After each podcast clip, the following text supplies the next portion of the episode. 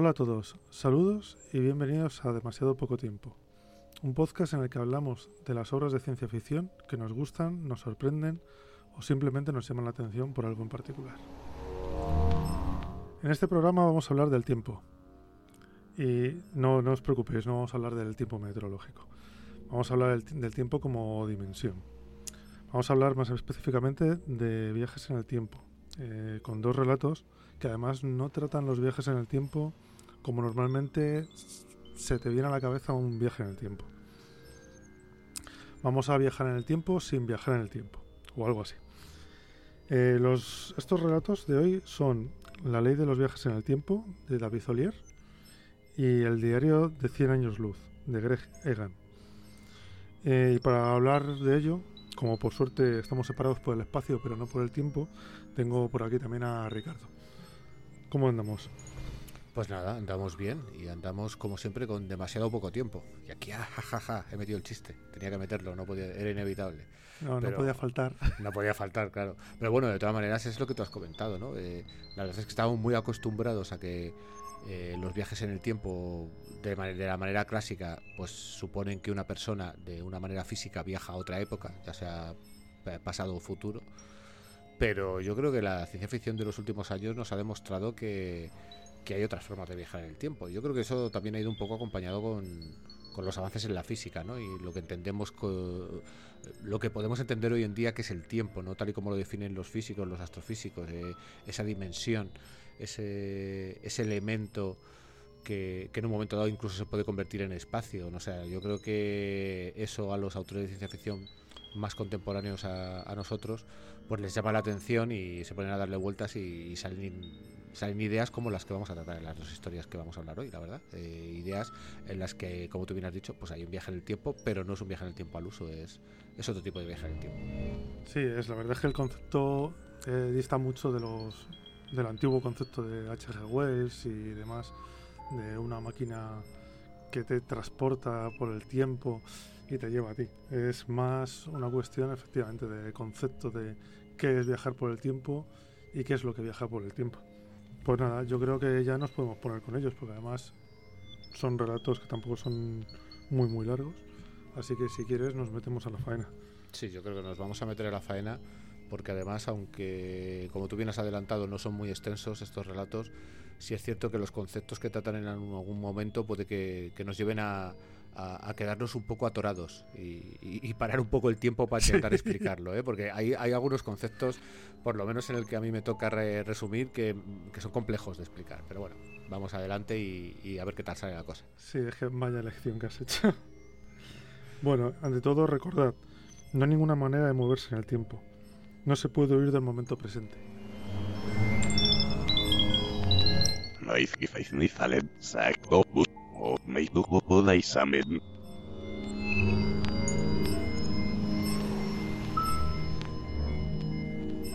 Bueno, pues el primer relato de hoy es eh, el diario de 100 años luz, de Greg Egan. Eh, Greg Egan eh, nace en agosto del 61 en Perth, Australia. Es matemático y programador y eh, es muy conocido por, por, su faceta de novelas y relatos de ciencia ficción, más tirando a, a la ciencia ficción hard. Eh, también al principio tenía algunas eh, narraciones que tenían elementos de terror, pero vamos, normalmente suele tirar siempre a, a lo que he dicho antes, a la ciencia ficción hard. Eh, bueno, buscando también cosas sobre Greg Higan, esto es un off topic, porque yo no sé si a ti te ha pasado, pero eh, el tío es un poco particular y debe de tener problemas con que se sepan cosas suyas en, en internet, porque encontrar una foto suya real es imposible o muy difícil, o sí. yo no sé encontrarla. Es complicado, es complicado. Es muy complicado y además tiene hecha en su página web, tiene ahí un trozo que está hecho con sorna sobre Google, de cómo maneja la información y cómo la etiqueta y todo esto.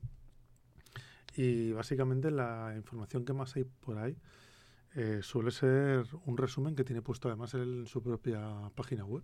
Uh -huh. Y mucho más allá de eso, o sea, yo he ido encontrando alguna cosilla, pero más hablando ya de, de su obra, más que de, de su vida. De su vida hay realmente muy poco. Sí, hay ver. cuatro apuntes bibliográficos, o sea, biográficos, perdón, y, y poquito más. La verdad es que más, es alguien sí. muy celoso de su intimidad, las cosas como son. Y así cosas que se pueden saber un poco de él también, pues eh, que ha tenido un, un premio John W. Campbell por Ciudad Permutación. Sí, Ciudad Permutación. Sí. Y luego ha tenido un- los premios Hugo y Locus por Oceanic, que es una antología de relatos. La, te- la temática normalmente que suele utilizar es eh, tiene que ver con la naturaleza humana y con el poshumanismo. Y lo que más suele, de lo que más suele hablar él es de biología, de cibernética y de física. Que claro, siendo también un, un escritor hard, es una cosa que le, Hombre, son, bastante. son tres ámbitos que, que dan, pueden dar de sí mucho. ¿eh? Ya solamente con la física puede ser muy hard, pero claro, si te metes ya con cibernética, biología y transhumanismo, pues la verdad es que yo creo que es un poco la corriente que hay últimamente en, en muchos escritores de ciencia ficción, ¿no? El, la ciencia ficción cercana en los 80 se fue hacia el cyberpunk, intentando lucubrar el posible futuro que nos esperaba, pero creo que en el punto en el que estamos, pues tenemos que ir por caminos de la física, por caminos de la genética y, y de integración del ser humano con la tecnología. Sí, además es un poco además del palo de, de John Watts, el que hablamos del el relato de las cosas. Son, tienen que ser primos hermanos. Sí, bueno, yo creo que Greg es un poco más eh, predecesor que, que Watts, porque yo creo que Watts eh, tiene que haber leído cosas de Greg porque hay cosas que, que resuenan, ¿no? que hay unos ciertos armónicos en la obra de ambos autores, pero claro, teniendo en cuenta, por ejemplo, que, que Greg Egan lleva desde los 90 publicando, pues yo creo que tiene una carrera un pelín más dilatada y quizás es mucho más conocido que, que Watts, que no deja de ser un, un valor en alza que ya está bastante asentado, pero que en teoría todavía nos tiene que dar muchísimos relatos y muchísimos libros interesantes. Greg Egan ya también iba teniendo, o sea, Greg Egan, John Watts iba teniendo también ya una edad, pero sí, eh, supongo que Greg Egan empezó, empezó antes a, a publicar, porque yo creo que John Watts empezó un poquito tarde. Eh, bueno, y el relato del diario de 100 años está incluido en una antología que se publicó en 1995 que se llama Axiomático. Y este es el relato que vamos a, que vamos a tratar hoy. Eh, cuando quiera Ricardo empiezas a ver cómo, cómo lo resumes. A ver, a ver cómo, a ver cómo nos sale esto, ¿eh? porque fácil no es, ¿no? Entonces, bueno, vamos a empezar partiendo un poco de la premisa que en la que se basa el relato, ¿vale? Que aunque te la van a contar muy pronto en el relato, quizás el relato no, o sea, quizás no, perdón, el relato no empieza exactamente contándote esta premisa, pero yo creo que es interesante plantearla de inicio un poco porque lo que vamos a estar hablando luego a continuación todo se basa en, en este descubrimiento, ¿no? Se supone que, que dentro del mundo que nos cuenta el relato, en un futuro cercano, pues hay unos astrónomos, hay en concreto un astrónomo, pero luego hay otra serie de científicos que desarrollan más la tecnología, pero básicamente descubren una, una galaxia lejana en la que en la que el tiempo está invertido. ¿Por qué está el tiempo invertido? Pues porque esa galaxia está tan lejana que ya ha empezado a ya, empeza, ya hemos empezado a recibir la información de que el universo se está contrayendo, con lo cual aquí ya tenemos la primera clave que es que en este universo de este relato el universo no se expande eternamente, sino que se expande y se contrae, ¿vale? Pues, Sí, o sea, y a- Y a- aparte a mí ahí en ese momento al principio, solo al principio, luego ya me desapareció. Pero me empezó, o sea, me empezó a- así como el regustillo a una, una novela de Philip K. Dick que era El mundo contra reloj, que funcionaba el mundo al revés y lo, que era como lo de Tenet. En ese momento digo, ostras, no me, no me jorobes que va a ser así, que va a ser que el mundo va al revés, pero lo que pasa es que luego ya te cambia un poco el tercio. Sí, sí, no, luego te cambia el tercio. Pues realmente aquí, como hemos comentado, eh, e- este viaje en el tiempo va a ser un poquito diferente, ¿vale? Pero bueno, eh, con este descubrimiento, pues eh, luego ya hay una serie de científicos que intentan expandirlo y empiezan a investigar un poco más y, y sobre todo empiezan a ver que esa estrella que está emitiendo luz realmente no es que emita luz, sino que lo que estamos haciendo es enviarle luz, porque ya el tiempo transcurre al revés para ella, ¿no? Como, vemos aquí ya empieza a meter algunos, algunos elementos eh, de, cien- de ciencia ficción bastante hard, ¿vale? Eh, como esa estrella nosotros le estamos enviando luz, por lo que nos, lo que ocurre es que lo que vemos de ella es un poco su futuro, ¿vale? Y utilizando toda esta información se construye, se, se, crea una especie de sistema de obturadores entre la Tierra y la estrella, ¿vale? Se colocan en el espacio a una, a una distancia concreta para intentar ver si eh, la información de esa estrella es capaz de llegarnos antes bueno, ellos saben que llega antes de lo que, de lo que se está produciendo, ¿no? O sea, nos está llegando una imagen de una información que todavía no se ha producido, pero lo que van a intentar es replicar en un entorno más cercano si, esa, si la información realmente puede llegarnos antes de que se haya producido. Y con eso, pues ya te digo, construyen una serie de, de, de obturadores, un sistema de, de de obturadores que al principio con un mecanismo muy básico de apretar un botón, pues lo que intentan decir es, vale, yo cuando apriete este botón es cuando se abre el obturador, pero si esto ocurre en el futuro, me va a llegar antes la información y yo sé en qué minuto segundo voy a apretar el obturador. De tal manera que yo en ese minuto segundo puedo intentar apretarlo o puedo no intentar apretarlo. Y lo que descubren es que ocurra lo que ocurra, siempre lo van a apretar. En el minuto y en el segundo que ha predicho el futuro. Con lo cual entramos en uno de los temas más clásicos de la ciencia ficción y en esta y en este relato en concreto es el centro en el que transcurre todo, ¿no? Que es el predeterminismo perdón, el determinismo. El, determinismo, sí. El determinismo salvaje, ¿sabes? Que todo está predeterminado, que da igual lo que tú hagas, tú al final, si lo que has eh, con esta máquina de obturadores, lo que has determinado es que dentro de 3 minutos, 4 segundos vas a apretar el obturador, pues lo vas a acabar apretando, ¿no? Y de hecho... Sí, sí, además no tienes manera de escapar. No tienes manera de escapar. Es muy interesante, por ejemplo, una explicación que da, que da uno de los científicos, ¿no? De en el que, pues con todo este tema del, del botón, pues le, le preguntan, un, un, periodista le pregunta, oye, mm, y cómo te sientes, ¿no? Porque tú realmente, eh, tu libre albedrío se acaba de ir un poco al garete. Tú al final no te queda más remedio que pulsar el botón, pero, pero ¿cómo, cómo te está afectando el saber que todo lo que tú estás haciendo eh, está predeterminado, ¿no? Porque realmente esto te está diciendo que tú tienes que apretar ese botón en ese momento, pero lo que te está diciendo también es que el futuro está afectando al presente. Con lo cual aquí estamos, estamos dándole un nabo más que el futuro está, es que está, el tiempo está todo escrito. Exacto. Lo que pasa es que tú solamente te puedes mover en, en, una, dirección. En una dirección, claro, exacto.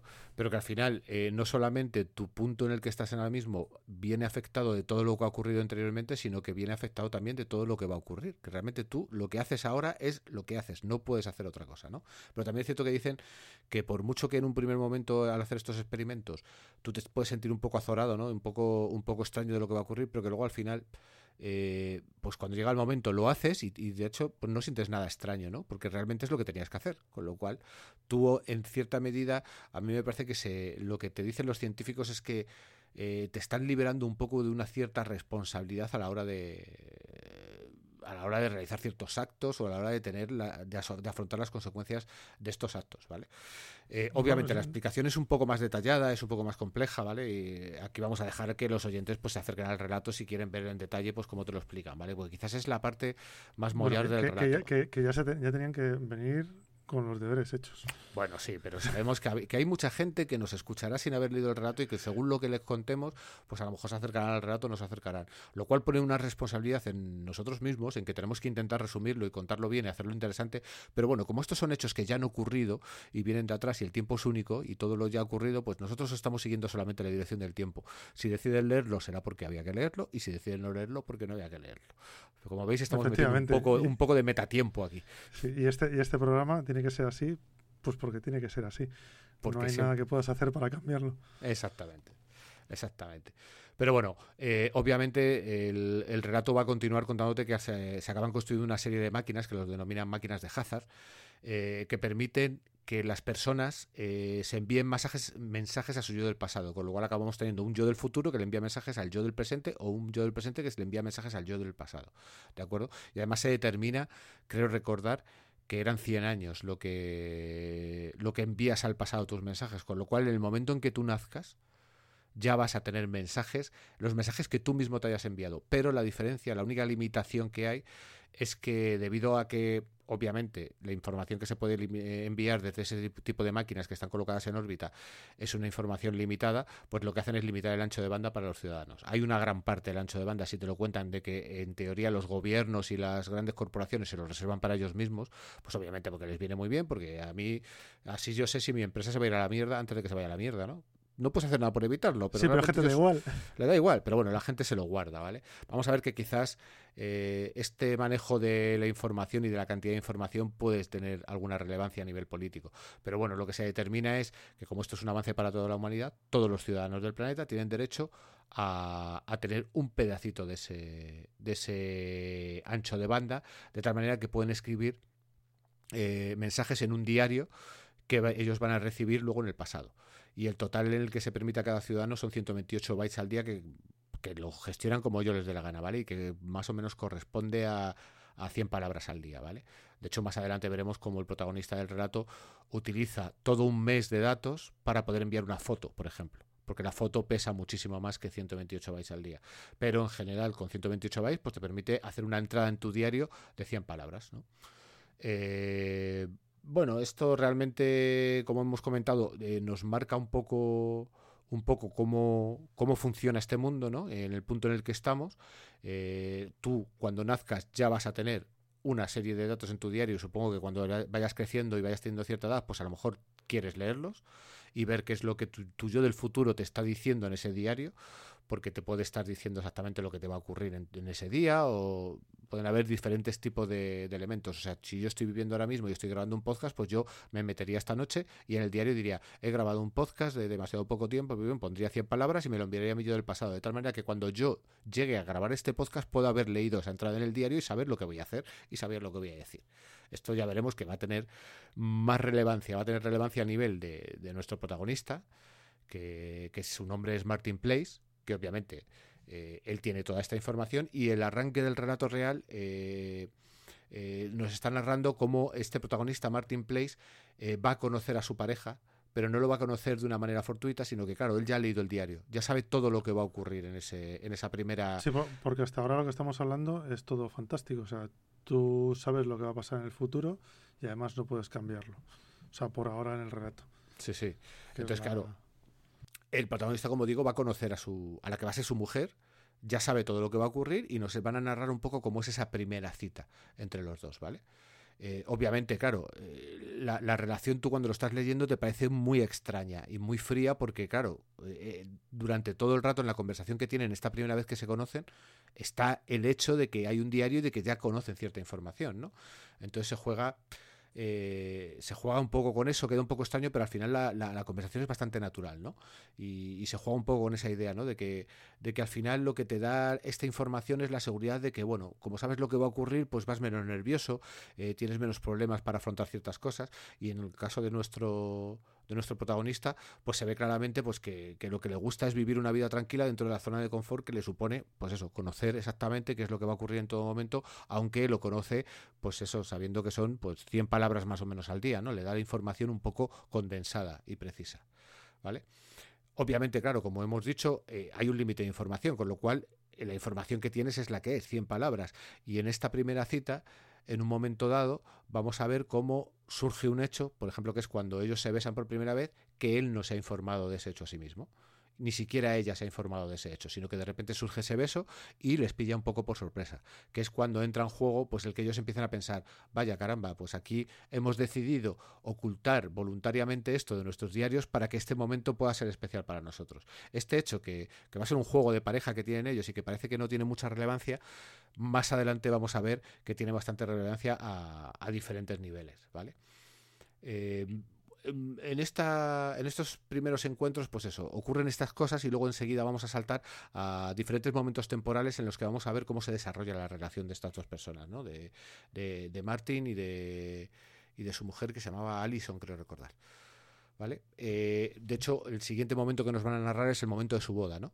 en el que vamos a ver que, que, lo que está predeterminado en el diario es que el padrino de la boda va a dar un discurso y él tiene un brazo en cabestrillo, esa información es la que tienen porque ha ocurrido algún tipo de accidente, pero la realidad es más brutal todavía porque esta persona no es que sufra un accidente, sino que en un callejón la noche anterior le asaltan, le, hacen todo tipo de tropelías, le, someten a una violación y, y acaba en urgencias, ¿no? Y de hecho eh, toda esa broma que tenían él y su padrino de, bueno, pues como yo sé que tú vas a ir con un brazo escayolado, si no te rompes el brazo el día anterior te lo tendré que romper yo, ¿no? Porque esto se tiene que cumplir.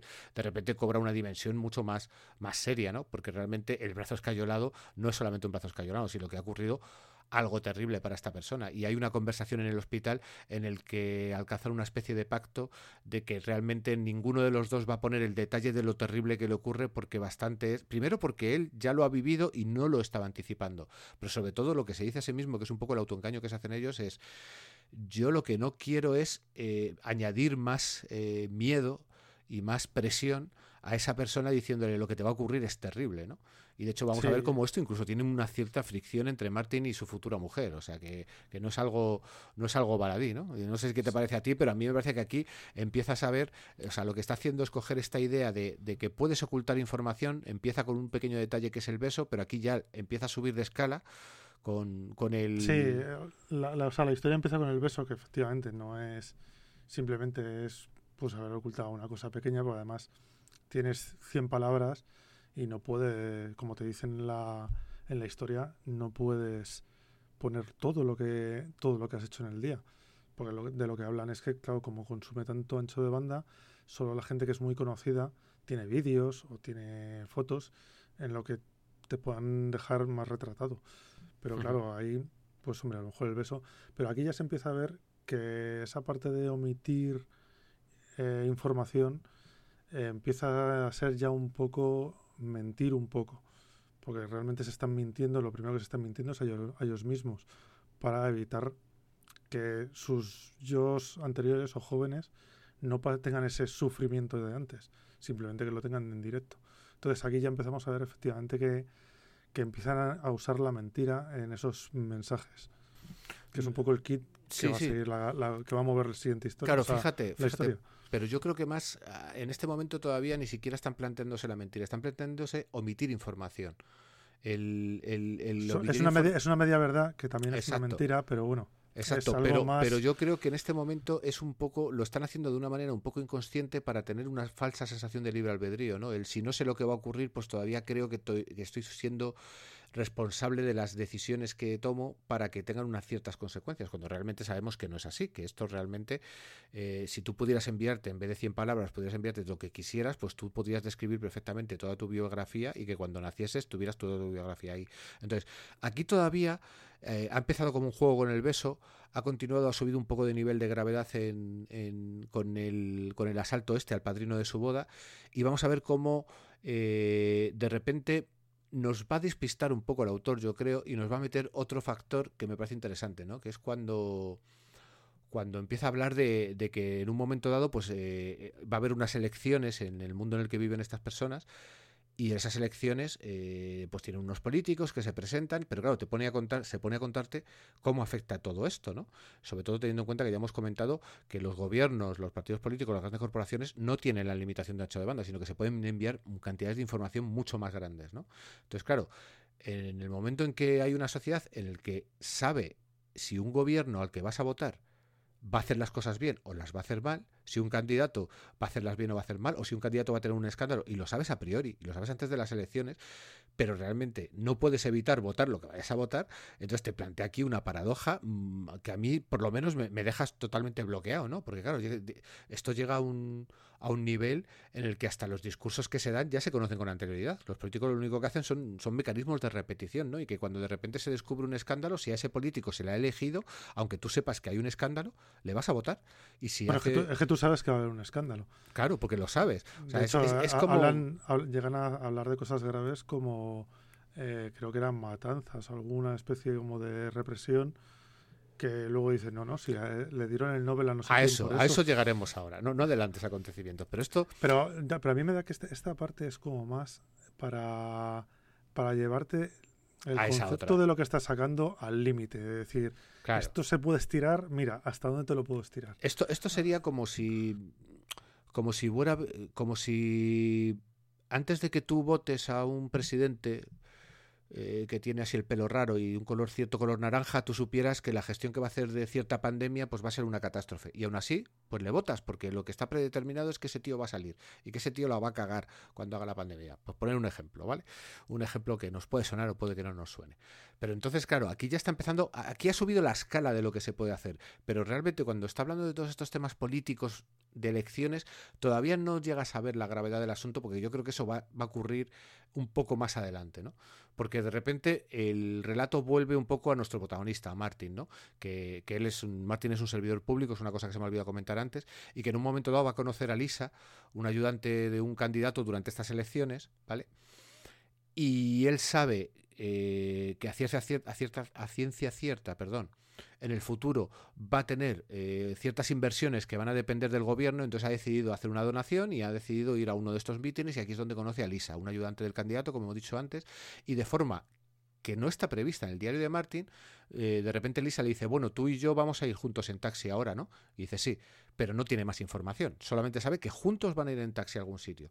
Pero este taxi va a acabar llevando al, sitio donde se aloja Lisa, va a acabar llevándoles a la habitación y va a acabar deveniendo en un engaño a su mujer y en una aventura, ¿no? Entonces, eh, en ese momento es cuando vemos que Martin cambia y cambia en el sentido no porque no acepte lo que está ocurriendo, porque él sabe que lo que está ocurriendo está predeterminado, está escrito, aunque él mismo nos esté enviando la información. Entonces, a partir de ahora, él decide omitir cierta información. Y aquí yo creo que. yo, yo, creo que había cambiado antes porque él habla de que sabe que va a recibir unos sobornos.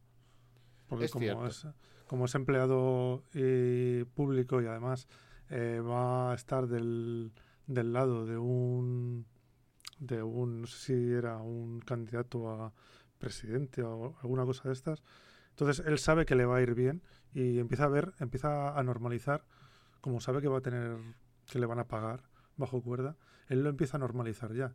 Él ya a partir de un momento no le parece tan mal. Claro, pero, pero a él le llega esa información.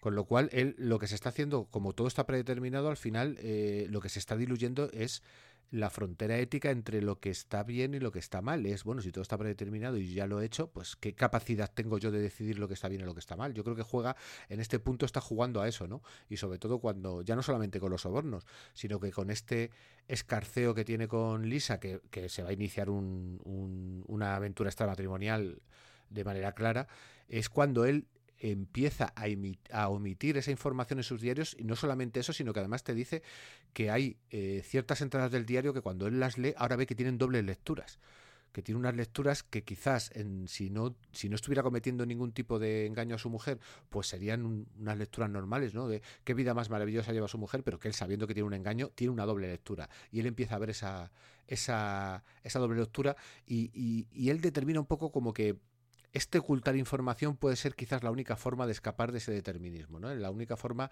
de tener un poco de, de, incertidumbre en lo que te va a ocurrir en el futuro. ¿no? Yo creo que en este punto eh, ya ha puesto todos los elementos necesarios para que veamos de cómo funciona el mundo, cómo puede estar funcionando la sociedad, ¿vale? Y a nivel político, a nivel geopolítico, y cómo están actuando los individuos, porque el protagonista no deja de ser un ejemplo de uno de estos individuos. Sí, sí, que el resto pueden ser iguales. Sí, sí, exacto.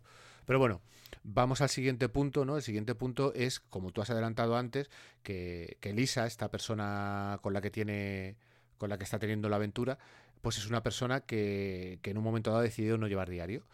Eh, de hecho, es una de las pocas personas que nos cuentan que sigue mirando los noticiarios para ver lo que ocurre en el día, cosa que ya nadie hace porque dice, a ver si todo está escrito y toda la información está. Porque claro, al igual que tú estás recibiendo tu diario, de, de lo que has hecho ese día, los historiadores están recibiendo la información de lo que va a ocurrir dentro de tres años, de cinco, de diez, de trescientos. De hecho, se sabe que a futuro la sociedad humana va a lograr vencer a la enfermedad, va a convertirse en una utopía, va a, va a eliminarse la desigualdad. Sí, sí, sí. Lo que hablaban que, que en el colegio enseñaban la historia futura, Exacto. no la historia pasada.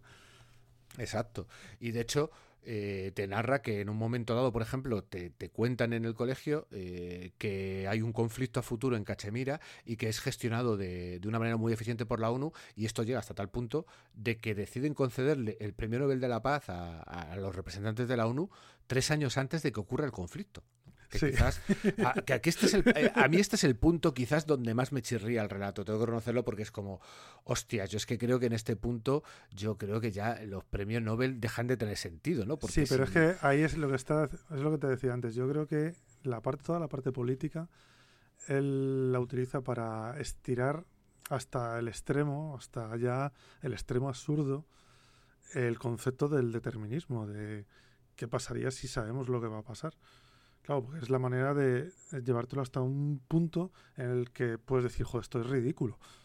¿Cómo es posible que le esté dando el premio Nobel a alguien tres años antes Claro, de que suceda lo que va a pasar y encima que sea una desgracia y no lo puedas evitar. pero porque por lo que te dice el por lo que te está por lo que plantea esto, ¿no? El determinismo lo que te dice es que no es que tú estés decidiendo darle el premio Nobel, es que ya lo has decidido. ¿Dónde? En el futuro que te Claro, lo ha en el contado. O sea, es que al final el problema es que aquí se están tomando decisiones no porque te- las tomes tú, sino porque vienen predeterminadas por algo que no ha ocurrido todavía. O sea, es que Si son profecías autocumplidas. o Claro, son profecías autocumplidas, pero de una manera muy extraña. Entonces, como vemos aquí, ya lo hemos dicho, eh, el viaje en el tiempo no es un viaje en el tiempo como tal, es el viaje en el tiempo de la información, que en el fondo es un tema muy de la física actual, ¿no? De realmente eh, las conjeturas de información, de qué es lo que entra y sale de un agujero negro, de que, cómo funciona un poco el, el universo, porque se, el, el- el No, y tiempo, el tiempo se, se puede entender como una transmisión de información.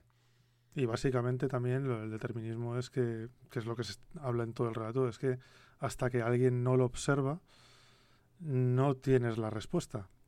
Claro. Que al Exacto. final es la base, una base un poco de, de todo lo que es la física cuántica moderna. Sí. Sí, sí. Que en el momento en que estás observando el experimento, el experimento cambia, porque ya lo estás observando. Pero y si ya no tienes lo- el resultado. Pero no- pero si no lo si no lo observas, que sería la manera más pura de hacer un experimento, pues no tiene los resultados, ¿no? Al final entra, entra un poco, entran paradojas muy grandes de la ciencia realmente, ¿no? Y que entra dentro de lo que es filosofía de la ciencia, que ya es, pues eso, nos metemos en, vamos a hacernos pajas mentales de, de por, de por qué hacemos lo que hacemos y por qué funciona el mundo, si realmente, pues yo creo que, que al final, si lográramos construir unas máquinas lo suficientemente potentes y lográramos controlar todos los factores del universo a nivel partícula, podríamos determinar qué es lo que ocurre desde el principio hasta el fin del universo. Por suerte, creo que no podemos. Y eso es lo que nos permite seguir viviendo. Hombre, si, el, si el universo fuera determinista en cuanto al tiempo, el problema está en que tú no te puedes mover por el tiempo salvo en una dirección y a una velocidad. Sí, sí, sí Si, puede que lo... tú, pu- si tú pudieras ver toda la línea, Claro, puede pues que no lo tendría sea. ningún misterio. Porque puede- sería así, porque sería así. Claro, y ahí exacto. sería la mejor manera de ver el determinismo. Si puede que el, el universo sea determinista, la suerte es que nosotros estamos ciegos a ese determinismo. O sea, el día que, que se pueda eh, medir todo como he dicho, que es, que es imposible porque estamos sí, sí, hablando... pero, pero estamos ter- hablando- ter- termina claro. lo del relato porque vamos ahí. Sí, sí, vale. Justo. Pero, vale, pero, pero bueno, sí, vale, venga, lo termino. Pero bueno, todo este tema, como he dicho, pues Lisa es una persona que vive más en el día a día, ¿no? Y de hecho tiene discusiones con Martin y le dice, oye, pero ¿por qué eh, te pierdes el tiempo con esto si al final la información ya la te viene del futuro? Y dice, ojo, es que la información que viene del futuro no es real, no es cierta. A veces hemos visto que hasta este momento se ocultaban datos, pero es que Lisa dice, pero es que lo que nos están proporcionando los gobiernos y los historiadores y las corporaciones es que es, es mentira. Y dice, ¿cómo que es mentira? Dice, sí, sí, es que ese conflicto de Cachemira del que oímos hablar, que dieron el premio Nobel, eh, en realidad se está produciendo y ya lleva como 400.000 muertos. Y dice, y hay muchas víctimas civiles. Y dice, pero eso no es posible porque lo que nos ha llegado del futuro es que ese conflicto se resolvió con las mínimas, in- la mínima intervención y con muy poquísimas muertes. Pero ¿qué ocurre? Que él se pone a meterse a investigar ese día a día y descubre que es cierto, que es que el conflicto en Cachemira es terrible. Entonces, claro, tiene que llegar a la conclusión, no le queda otra de, es que nos están mintiendo con la información que nos llega del futuro. Y Lisa le dice, a ver, claro, si es que la historia la- la- al final la escriben los vencedores, ¿no? Pero claro, es, en este caso no te la están escribiendo los vencedores a posteriori, sino que te la están escribiendo los vencedores a priori, pero con información del futuro, por así decirlo. O sea, la, la historia se escribe en el futuro, te la falsean y te la envían a ti. Y tú estás actuando en consecuencia, porque realmente tú crees que todas tus decisiones vienen con esa información porque es verdad, pero la información no es veraz. Con lo cual, yo creo que aquí está el meollo de la cuestión, ¿no? De da igual el determinismo que tengas, si al final, si toda la, la manera de viajar en el tiempo, eh, su elemento clave es la información, pues todo depende de lo veraz que sea esa información. O de no quién controla la información, Exacto. que exacto. por eso la tienen ahí los gobiernos. Claro, eso- por eso se, se reservan el, el ancho de banda. Pero bueno, el relato eh, no va a terminar aquí, el relato va a terminar, obviamente, te está contando un poco, y la sensación que tienes cuando lo lees la primera vez, quizás es que va solamente de esto, aunque luego tiene muchos más temas, pero te está contando la relación de, de Martin con, con su mujer, con Alison.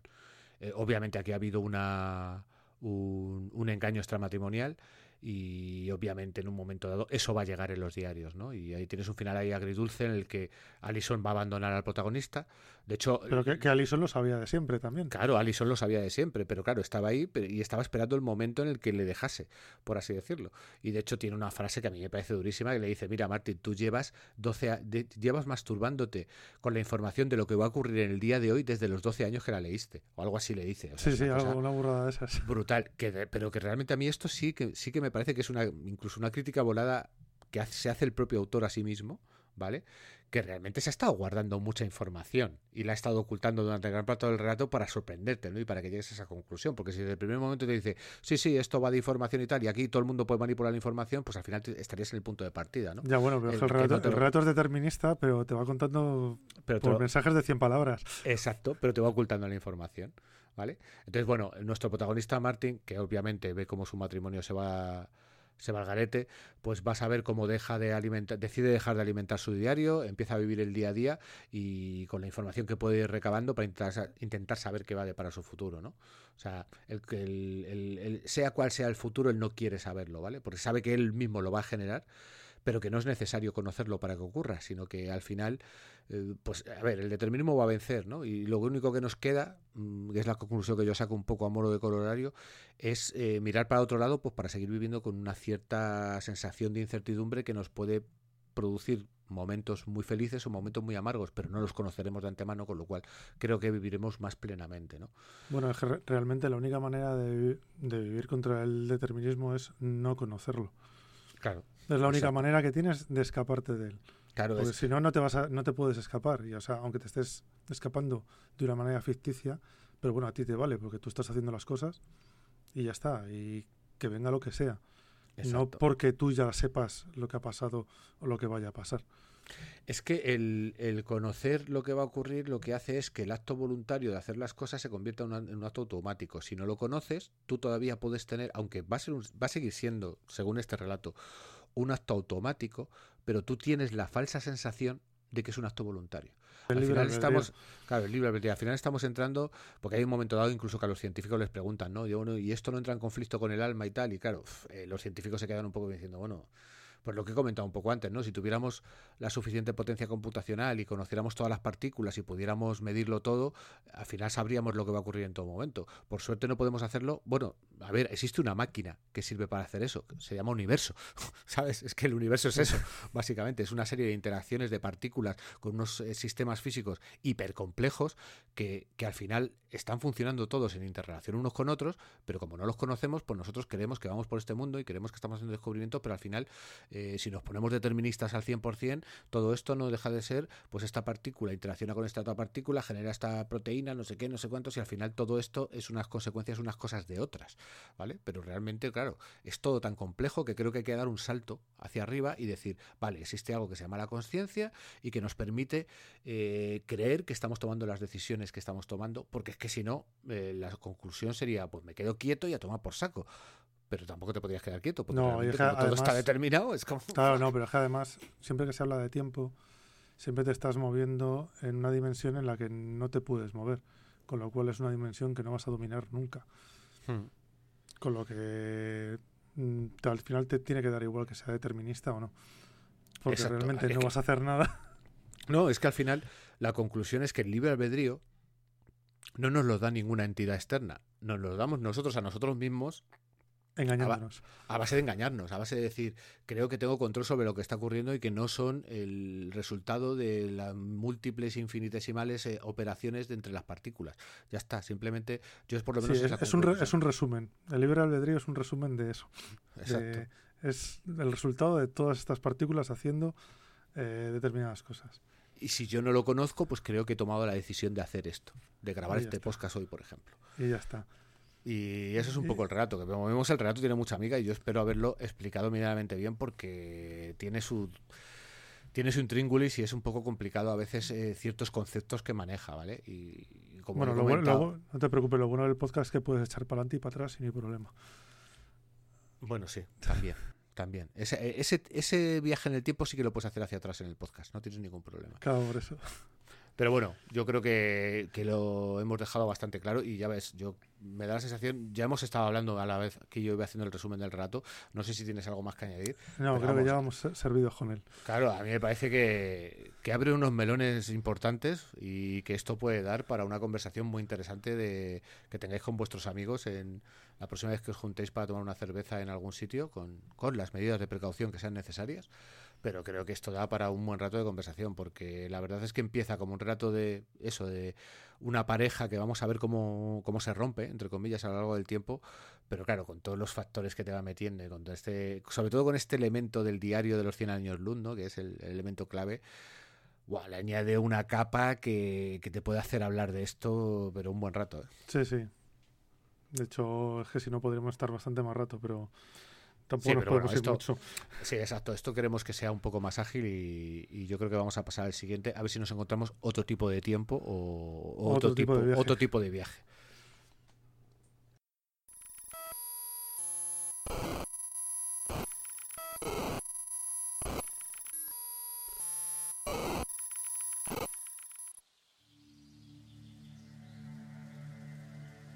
La torre, que en principio no debía estar ahí, penetra en el suelo justo antes de que el bosque de pinos negros empiece a dar paso a la marisma y luego a los juncos y a los árboles torcidos por el viento de los llanos pantanosos. Más allá de estos y de los canales naturales está el océano, y algo más lejos, siguiendo la costa, un faro deshabitado. Toda esta parte del territorio llevaba décadas abandonada, por motivos que cuesta referir. Nuestra expedición era la primera que se adentraba en el Área X desde hacía más de dos años. Buena parte del equipo de nuestros predecesores se había oxidado y sus tiendas y refugios eran poco más que caparazones.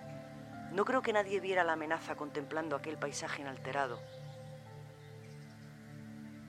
Éramos cuatro, una bióloga, una antropóloga, una topógrafa y una psicóloga. Yo era la bióloga. En esa ocasión, todo mujeres, elegidas en función de las variables que regían el envío de las expediciones,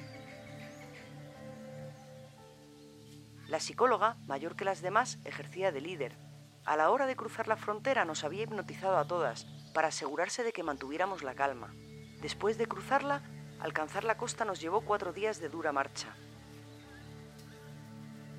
La misión era sencilla, proseguir la investigación gubernamental en la misteriosa Área X, abriéndonos camino poco a poco a partir del campamento base.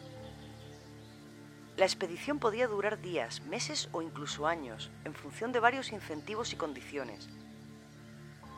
Llevábamos provisiones para seis meses y el equivalente a otros dos años se encontraba ya almacenado en el campamento base. Además, nos habían asegurado que en caso necesario podríamos vivir de la tierra sin temor. Todos nuestros alimentos estaban ahumados, enlatados o empaquetados.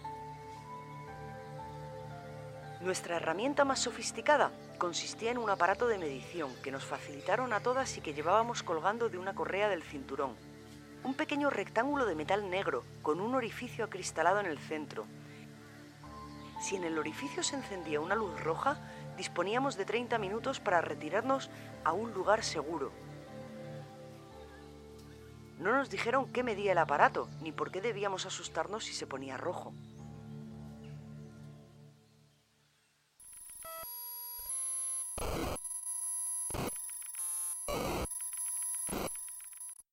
Esto que acabas de escuchar es el comienzo del libro Aniquilación de Jeff Vandermeer. Si te ha gustado lo que has escuchado, puedes acudir a tu librero, a tu biblioteca o a cualquiera de tus amigos. Consigue el libro y empieza a leerlo. Bueno, pues el siguiente relato del que vamos a hablar, como hemos adelantado antes, se llama La ley de los viajes en el tiempo y es obra del autor David Ollier, eh, otra vez un, español se pasa por aquí. La verdad es que creo que tenemos una buena cosecha de autores y, tenemos que intentar explotarla lo máximo posible. Y bueno, hacemos una pequeña reseña biográfica, ¿no? Es un David Olier, nació en Pamplona a mediados de los 80. Se le conoce mucho en el mundo digital como Cabal o Cabal TC. Y es, eh, como él mismo dice, es un, fue un chaval que, que, creció rodeado de libros, cómics y ordenadores. De hecho, bueno, toda esta pasión por los ordenadores, pues supongo que acabaría determinando su profesión porque él es ingeniero de telecomunicaciones y también tiene un título en ingeniería biomédica y un máster en, negocio de Internet.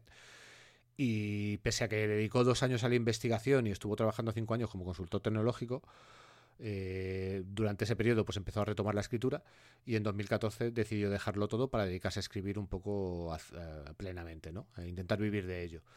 Y obviamente Vivir de esto es complicado, con lo cual también, además de escribir, pues se ha dedicado un poco al desarrollo de páginas web. Entiendo que como freelance. Pero bueno, en 2016 eh, publica La imaginación también muerde, que es una recopilación de lo que él consideraba que eran los mejores 28 relatos de los que había escrito hasta ese momento. Y hay todo que tipo. Además, que además estos relatos los hacía con. No sé si es la, la práctica o el reto Bradbury, que es que todas las semanas tienes que hacer un relato por narices. Que es que, claro, si todas las semanas haces un relato, en un año alguno tiene que salirte bien. Sí. Y era, e, es ese. Bueno, yo, yo, que, yo que he escrito de vez en cuando te digo que a lo mejor no, ¿eh? a lo mejor no te salen bien. O sea, hay que. Hombre, tienes obviamente, 52. Claro, obviamente, obviamente creo que, que se aprende a escribir escribiendo y leyendo muchísimo, pero también hay que tener ideas. Y yo creo que que David Oliet tiene buenas ideas y por eso es capaz de sacar esto. También siento que eran relatos muy cortos, ¿no? De todo tipo de temática, porque aquí hablaba de ciencia ficción, pero también habla de terror y fantasía. Sí, yo, además de este, de este me he leído tres o cuatro que son los que tiene colgados en la página, porque a este relato eh, yo llegué de casualidad, pues estaba buscando así algo de viajes en el tiempo y tal, y en su página web tiene colgados tres o cuatro relatos de de, este, de esta compilación, porque además esta compilación está descatalogada. Ya no se puede adquirir en ningún sitio. Entonces me leí y además la, verdad es que me, me, empecé por el de por este y luego seguí por otros y la verdad es que me gustó como, como escribe. Pero bueno, sí. Sí, bueno, además de, de, este libro de relatos, tiene otra recopilación de relatos publicada en 2017 eh, que la componen 13 relatos. Aquí se ve que son un poco más extensos. Eh, quizás ya no son fruto de ese experimento Bradbury, ¿no? Ya es una cosa un poco más, más trabajada y, que ya están más centrados en la ciencia ficción, ¿vale? Y a finales de 2020, eh, lo último que, que, hemos encontrado es que ha publicado su primer libro, Mariposas de Acero, que por lo poco que hemos podido saber, porque tenemos la sinopsis y poco más, porque ya digo, se acaba de publicar en el momento que grabamos el podcast, eh, tiene pinta de ser un thriller futurista, lo típico, una sociedad distópica, mejoras corporales en la gente y, que todo este transhumanismo puede llevar a que te anule un poco como ser humano. ¿no? Eso es un poco la información que hemos encontrado. Eh, sin haberlo leído no podemos adelantar mucho más.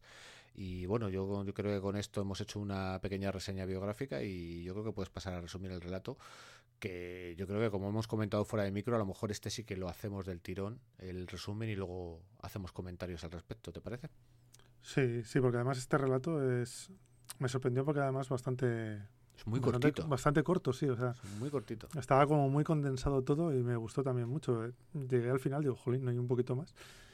Pero, sí, de, hecho estuvimos dudando, ¿no? De decir, oye, ¿qué hacemos? ¿Lo metemos? Es que es muy corto. Y dijimos, bueno, es que son relatos cortos. También hay cosas muy interesantes que se pueden decir en, en muy pocas páginas. Y yo creo que merece la pena. Así que. Claro, sí, sí. Cuanto más concentrado, es, o sea, tiene, en teoría estaría más concentrado, si no es malo.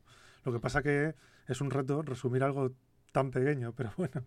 El relato eh, se desarrolla en el siglo XXV, en el 1400, o sea, en el 2400 y pico, me parece que era.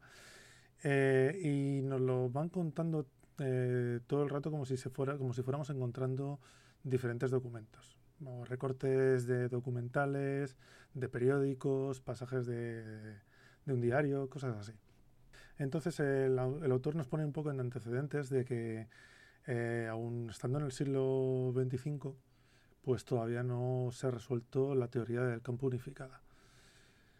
Entonces también nos ponen antecedentes de que eh, hay rumores de que en su día eh, Albert Einstein guardó unos documentos en la Universidad Hebrea de Jerusalén que tenían unas, unas anotaciones que no estaban en ningún, en ningún otro documento y eso se había guardado y se había quedado oculto, custodiado por la universidad. Entonces, también nos enteramos de que eh, esos, esos documentos han llegado hasta las manos de nuestro protagonista, que es Oliver Conroy, porque él es el descendiente del, del, del rector que cogió aquellos documentos. Entonces es el último descendiente vivo y le llegan a él como una especie de anciano. Nos explican un poco en un extracto de, ese texto que Einstein ya llegó a la conclusión de que unificar todas las leyes de la física eh, no se puede hacer porque él descubrió que no son constantes, como se creía. Realmente son variables. Entonces, con estas variables lo que puedes llegar a hacer es resolver la ecuación universal, que se supone que sería la ecuación que controlaría el todo, todo el universo, todo el funcionamiento. No solamente sería la, una parte de la física, sino que sería todo en general. Y entonces Albert Einstein decide que la humanidad no está preparada para recibir esto ni para usarlo, y entonces decirle, decide esconderlo. Pasamos también en un recorte de un periódico, vemos que Oliver Conroy ha resuelto la teoría del campo unificada, claro, utilizando también la documentación que ha tenido de, Einstein, y le dan el, premio, el premio Nobel, que en este caso el Nobel se lo dan después de hacer el descubrimiento y no antes, como en el otro relato. Y con el premio de este Nobel se ha cogido y se ha creado en su mansión un laboratorio ultra secreto, ultra secreto, perdón, que nadie sabe exactamente lo que está haciendo. Pero bueno, como él como él ya sabe que todos son variables y tal, empieza a. Lo que ha decidido es retorcer esas variables para generar una singularidad en la que converjan dos puntos temporales y así poder viajar en el tiempo, el, o sea, crear una máquina, una máquina del tiempo. Eh, logra ajustar todos los parámetros, toda la máquina toda la singularidad y empieza a hacer pruebas con un gato que el gato no me acuerdo cómo se llama, era J45 o una cosa así. Y eh, ve que haciendo las pruebas, el gato entra y sale por la singularidad y aparentemente no pasa absolutamente nada. Y claro, eso va en contra de todo lo que tenía él calculado y tal. Entonces hay un momento en el que el gato en uno de los de las pruebas se rompe una pata y entonces decide eh, dejar el experimento para el día siguiente. Eh, el día siguiente lo que él lo que hace es ajustar la singularidad en un tiempo mayor. Si lo tenía puesto en unos segundos al principio para probar, decide que va a probar con el gato y que va a probar pues una distancia de dos años. Entonces, ¿qué pasa? Que el gato se mete y cuando sale tiene la pata, la pata vuelve a tenerla bien, no la tiene rota ya. Entonces Claro, se queda, un poco estupefacto porque, claro, no sabe exactamente qué le ha pasado al gato, pero ha notado que hay un cambio. Ahí no, no era el problema de que entraba y salía y no pasaba nada, sino que ha habido un cambio. Entonces tiene la feliz idea de, de que hay que probar la máquina en uno mismo, como debe de ser. Y eh, además, qué mejor manera de probarla que volviéndote 30 años para atrás, yendo a hablar con tu propio yo y darle toda la solución de tu, de tu investigación. Y así te estás ahorrando los 30 años que ha necesitado para llegar hasta donde ha llegado. Entonces se mete en la máquina, nos hacen una especie como de, de cambio de, de, tercio y nos empieza a decir que se está levantando, que está muy cansado, que tiene, y cuando, cuando se mira al espejo está, está como muy mayor. Y es porque el, el Oliver Conray de hace 30 años de repente se ha vuelto viejo y el Oliver Conroy de este mundo, por decirlo de alguna manera, eh, está en el presente, pero se ha vuelto joven. Entonces, la conclusión que saca es que no puede estar en, dos veces en un mismo punto espacio-temporal y que lo que eh, el cuerpo cruza, pero la mente, como todavía no tiene dominadas todas las variables del universo, la mente no sabe por qué no cruza. Entonces el problema que se queda es que se queda horrorizado porque a su otro yo le ha jorobado la vida porque le ha puesto los años que tiene él y él se ha quedado con la juventud que tenía. Y aparte de que él sigue sabiendo lo que sabía y su yo joven, que ahora ya no es tan joven, tampoco sabe lo que él sabía. Y así termina el, el relato, que creo haber hecho lo más corto que he podido. Bueno, es el, el, relato es cortito, ¿no? Y realmente aquí este relato sí que juega mucho con las paradojas, ¿vale? O sea, está jugando con paradojas porque hay muchas cosas que, que sí, porque, porque para empezar aquí no es determinista el universo. Aquí no es determinista y aquí no y aquí no juega no juega con las reglas habituales que tenemos de la paradoja. Ahora a mí me parece interesante porque yo sí que había leído algún otro relato en el que el viaje en el tiempo se hacía de forma mental, por así decirlo, y aquí le da la vuelta, ¿no? Realmente lo que no viaja es la mente y lo que viaja es tu cuerpo. ¿Sabes? Lo cual el, el, momento, aquí se está jugando también un poco con la teoría del todo, ¿no? Eso, esa gran teoría que se lleva buscando mucho tiempo, que se supone que puede unificar pues la física, la metafísica, la teoría de cuerdas y todas las diferentes teorías para poder explicar el universo sin teniendo un, un un sistema que sea fiable, porque obviamente yo supongo que esto nuestros nuestros eh, oyentes ya los es una cosa que conocen, ¿no? Pero bueno, no, no, puedo evitar decirlo, ¿no? Al final, nosotros ahora mismo estamos funcionando con un sistema de física que es el mejor que tenemos ahora mismo, hasta que venga otro mejor. Y si de repente hay un descubrimiento que nos saca una mejor interpretación del universo, nos adaptaremos a esa. Igual que vinimos del pasado y ahora mismo todo lo que descubrió Newton, que ha servido para hacer avanzar la ciencia, ahora mismo está descartado. Porque bueno, descartado no, que, aún se utiliza. Lo que pasa que a ciertos niveles ya no lo puedes usar.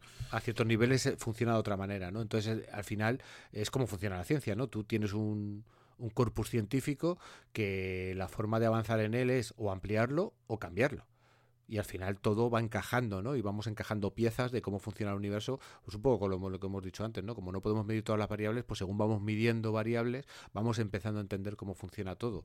Además, sobre todo a nivel eh, de galaxias, o sea, a nivel muy astrológico, astronómico, y también a nivel de, partículas, ¿no? Al nivel subatómico, con lo cual ya estamos, es que yo creo que estamos en, en una amplitud que a mí muchas veces cuando me pongo a pensar en ello me vuela la cabeza.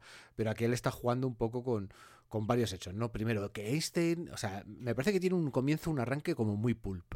A, mí, lo que, a mí lo que me, gustó mucho es cuando me lo estaba leyendo, que me parecía como muy clásico, o sea, porque tal y como está escrito, es muy clásico, es muy decir, joder, esto lo han escrito ahora, porque esto es muy, o sea, el estilo es muy clásico, y luego cuando ya llegas al giro final, que también es una cosa clásica de ciencia ficción, es cuando te da un poco la vuelta y te dice, mm. va, ¿qué ha pasado?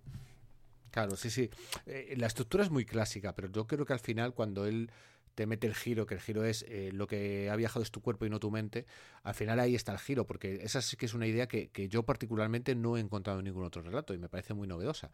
novedosa hasta cierto punto porque realmente eh, creo que podía haberla explotado mucho más. ¿Vale? pero, claro, es un relato. Pero al final es un relato corto. Pero para mí me parece que entra en conflicto con las típicas paradojas, porque claro, si tú dices, eh, yo he logrado viajar en el tiempo, mi cuerpo viejo ahora está en el pasado y yo soy el cuerpo joven, pero entonces eh, es tu cuerpo, eh, es la misma línea temporal, es una línea temporal divergente, porque si tu cuerpo viejo es el viejo, tú cuando llegases a este punto, pues a lo mejor tendrías 90 años. Sin embargo, tú ahora estás en un cuerpo joven. Entonces, ahí, es donde el, ahí es donde el relato a mí me, me, vuela un poco la cabeza, porque él no se moja en decirte, eh, en teorizarte, puede ser otra línea temporal, sino que te plantea, juega más al, al, en ese sentido también es muy clásico, juega más al giro final, el que te dé una sorpresa y te deje pensando. Ya está, no te voy a explicar nada más. Pero de todos modos, o sea, no hay, al no ser determinista, eh, aquí ya estás jugando con varias líneas temporales o con varios universos porque si no, él cuando fuera, cuando llegara al futuro, o sea, al futuro que es su presente, eh, ya no tendría que ser joven, tendría que ser súper viejo. Entonces se entiende que tú cuando, cuando cambias de, de, de, tiempo estás haciéndolo en otra línea temporal o en otro universo paralelo, como lo quieras llamar. O sea, esto es un... Hemos tenido antes un, un ejemplo de determinismo total y ahora es justo lo contrario. Este es un ejemplo de un viaje en el tiempo que no es determinista. Pero no se, no se crea una línea temporal, se crean dos. Se crea una en el pasado con tu cuerpo viejo ya, que le acabas de encasquetar al que era joven, pero se crea otra línea temporal en el momento en que tu cuerpo eh, joven también llega a tu presente. Ahí se ha creado otra línea temporal porque habrá una línea temporal en la que el experimento a lo mejor siga normal. Eh, es que, claro. No, claro, una, una vez que ya te metes en en tener varias líneas temporales o varios universos ya es barra libre, porque en cada, en cada decisión hay un, se crea una línea temporal diferente, una que sí y otra que no. Una que has subido y otra que has bajado. Una que, con lo cual aquí ya tienes un multiuniverso también que es una idea también bastante clásica. Hmm. Pero bueno, a mí me parece que es, lo que estaba comentando antes. Me parece que tiene un arranque muy pulp, un arranque muy de trozos de periódico en el que te, van, te están contando un secreto. ¿no? Es, es Einstein logró esa teoría del todo, pero cuando descubrió la teoría del todo decidió esconderla porque la humanidad no está preparada, ¿no? Es, un arranque como muy clásico, pulp, ¿no? Oh, Dios mío, hay un gran un, gran, secreto oculto. Exacto, un gran secreto oculto, cuando realmente dices, bueno, tampoco es un secreto oculto, porque si se crean líneas divergentes, pues tampoco... En otra línea sería como, como nosotros, que nunca lo descubrió Einstein no, y que tampoco pasaría nada, realmente. O sea, sí. Pero bueno, él decide ocultarlo, ¿no? Y resulta que este Oliver Conroy es la persona que, que recibe esos manuscritos y que gracias a esos manuscritos eh, gana el premio Nobel y que además con el dinero que gana con el premio Nobel decide hacer un. O sea, es que es muy como muy de, de científico loco decimonónico, por así decirlo. o sea, yo el científico loco me vino a la cabeza en cuanto empecé a ver lo de los que se, se recluye en su mansión y se hace un laboratorio y dices, joder, esto es... Es muy Poe casi, ¿sabes? Es casi de Garland Poe o algo así, ¿no? Eh, eh, o de esas películas de la Hammer.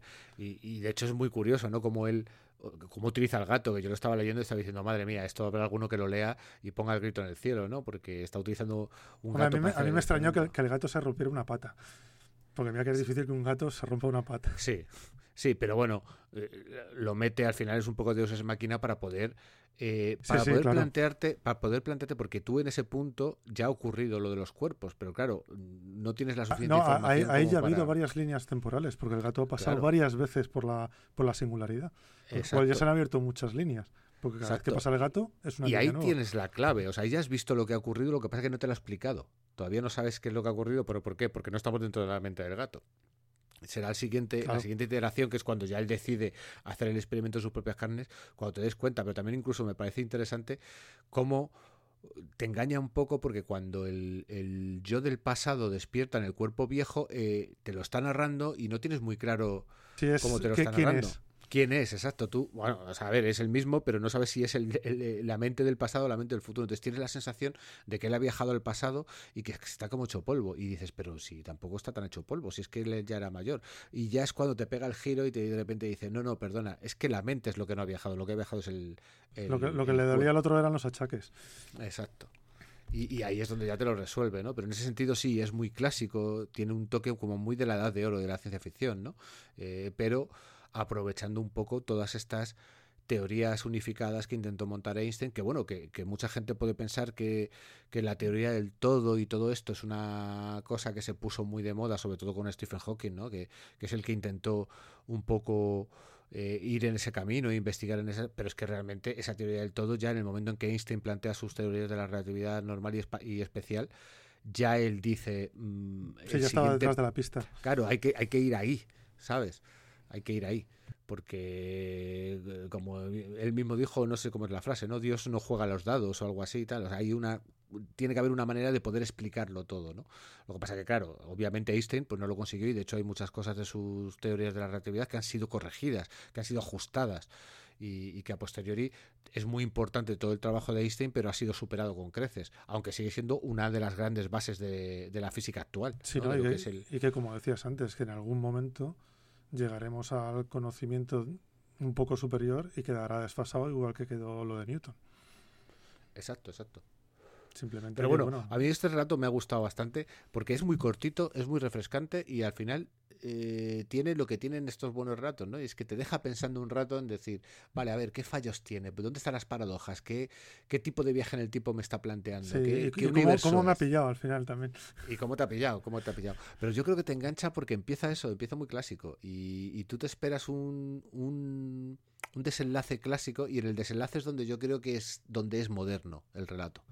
Y al final hace que que tú le des vueltas, ¿no? Porque quizás un relato clásico pues hubiera sido más, pues es un poco más como el que tiene Bradbury del sonido del trueno, ¿no? Eh, y vuelves y de repente ha cambiado todo porque has pisado una mariposa y el mundo ahora mismo es otra cosa. Pero no, aquí no. Aquí te dicen, no, no, si el mundo donde estás es lo mismo, si es que lo que has cambiado son cuerpos. Ya está. Sí, y además, efectivamente, también podías pensar lo de la mente o algún rollo de esos. Pero claro, aquí cuando te dice que lo que ha viajado es el cuerpo, que la mente no, es cuando te das como, joder, que, o sea, no has podido viajar realmente, él no ha viajado al pasado. Lo que ha viajado ha sido el cuerpo, como tal.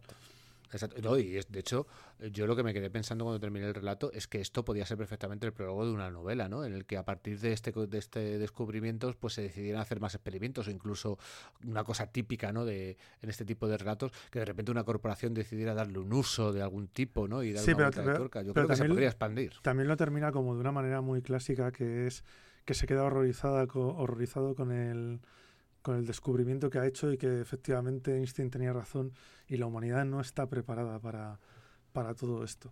Sí, Entonces es como un final super, también súper clásico. Un final ominoso, que es lo que lo que muchas veces nos gustaba de esa sí, ciencia clásica. Eh, pero, yo creo que tiene al cielo. Claro, sí, pero tiene suficiente, tiene suficiente enjundia a nivel de, de física como para que le puedas dar una vuelta y aunque tenga un, una forma muy clásica, el contenido al final pueda ser muy moderno. Es más moderno, sí. Exacto. A mí, me está, muy bien combinado. A mí también.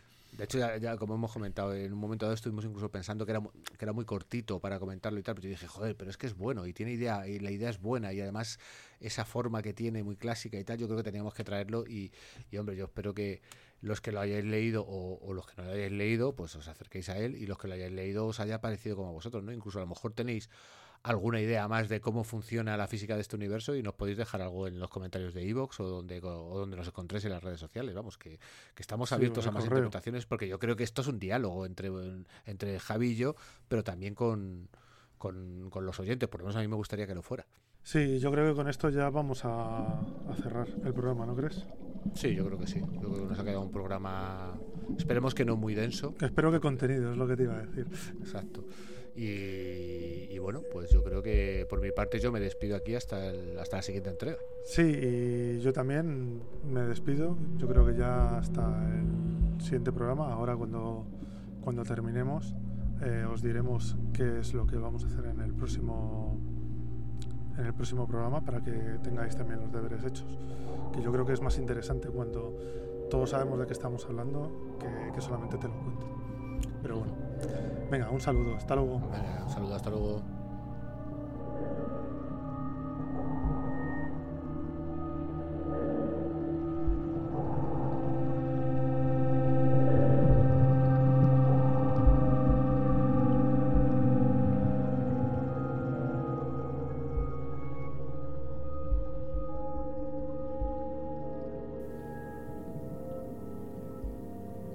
Bueno, Ahora que ya estamos otra vez en nuestro espacio-tiempo habitual, vamos a dejar el reloj tranquilo un ratito y vamos a intentar descubrir otros aspectos muy importantes en nuestra relación con el resto del mundo. La obra que vamos a tratar en el siguiente programa es el cómic Barrera, de Brian K. Vaughan, Marcos Martín y Munsa Vicente. Si queréis leerlo, hay una edición en papel, pero lo más sencillo es buscarlo en la página web del sello independiente Panel Syndicate y leerlo ahí. Son cinco números, son muy disfrutables y no se tardan mucho en leer.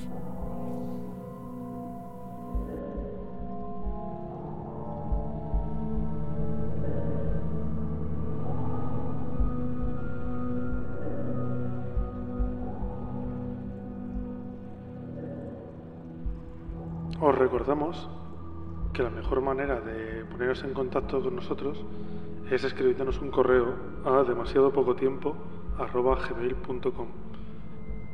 Pero también podéis contactar con nosotros por Twitter en la cuenta arroba podcasttpt o si no, también podéis dejarnos algún comentario en vuestra plataforma de podcasting favorita. Evox, Anchor, Overcast, Google Podcast, Spreaker, Apple Podcast, etcétera, etcétera.